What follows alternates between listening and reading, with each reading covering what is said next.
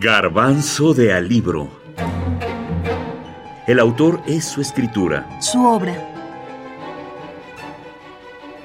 Madame Bovary. Gustave Flaubert. El autor.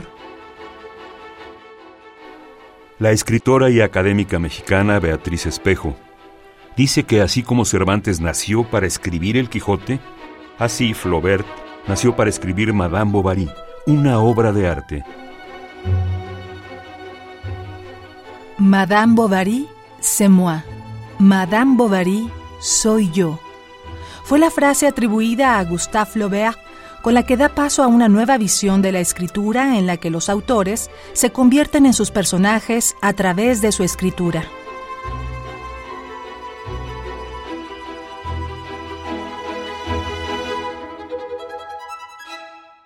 El, padre Miñón le dio a leer El Quijote, que enloquece leyendo novelas de caballerías.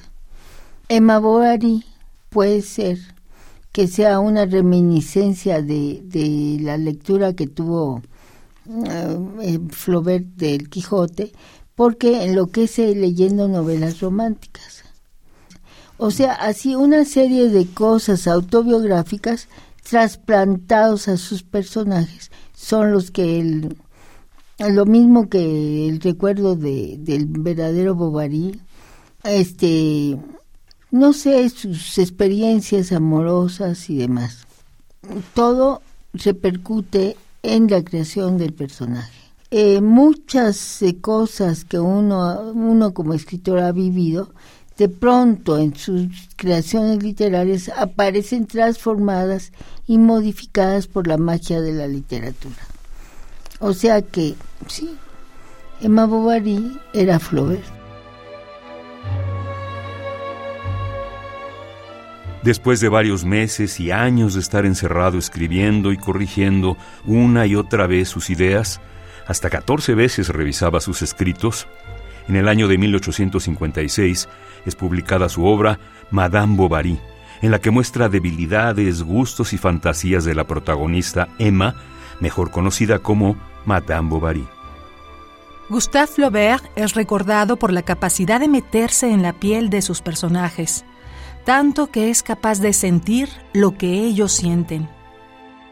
Mis personajes imaginarios adoptan mi forma, me persiguen, o por mejor decirlo, soy yo quien está en ellos. Cuando escribí el envenenamiento de Emma Bovary, tuve en la boca el sabor del arsénico con tanta intensidad, me sentí yo mismo tan auténticamente envenenado, que tuve dos indigestiones que llegaron a hacerme vomitar toda la cena. Aunque la obra fue muy bien recibida, fue bestseller en su época, el autor, su editor e incluso el hombre que se encargaba de imprimir fueron llevados a juicio en 1857, un año después de su publicación. La causa, ultraje a la moral pública y religiosa y a las buenas costumbres. Este juicio sentó un precedente muy liberador para todos los escritores de ahí en adelante, al separar legalmente las figuras de narrador y escritor.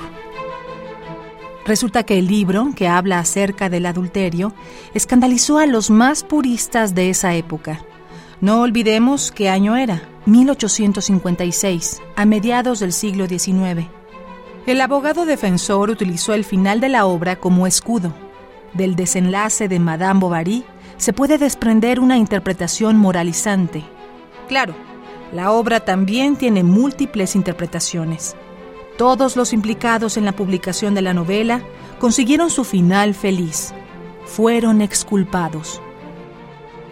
Si bien Madame Bovary fue su primera obra publicada, a sus 35 años, su primer bosquejo fue La educación sentimental de 1843 y posteriormente su boceto de La tentación de San Antonio de 1849, que desechó tras las críticas de sus amigos. Ellos le sugirieron escribir una obra basada en un escándalo verídico sobre una mujer adúltera. Flaubert comenzó a escribirla en 1851, luego de viajar por Grecia y Medio Oriente. En 1856 publicó Madame Bovary y se convirtió en su primera obra que, como escuchamos, le costó un proceso judicial.